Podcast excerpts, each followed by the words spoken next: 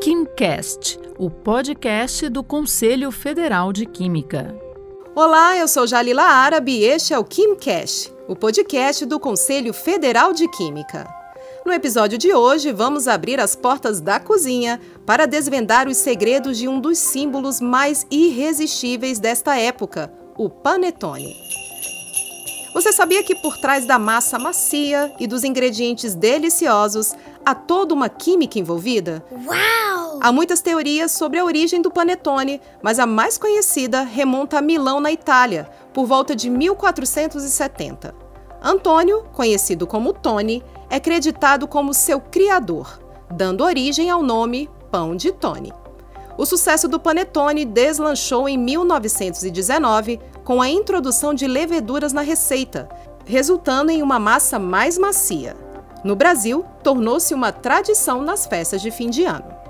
A Anvisa define o panetone como um produto fermentado obrigatoriamente preparado com farinha de trigo, açúcar, gordura, ovos, leite e sal.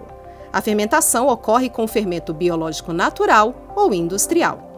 Esses alimentos podem conter ingredientes opcionais como frutas cristalizadas, passas, amêndoas ou chocolate, adicionando camadas de sabor e textura.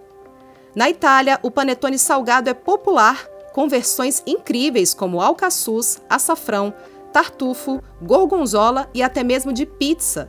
As classificações incluem características como dimensões, volume, cor e casca. Além de delicioso, o panetone é nutricionalmente relevante, oferecendo valor proteico, calorias, minerais e fibras. E você já desfrutou dessa maravilha? Qual é o seu tipo preferido?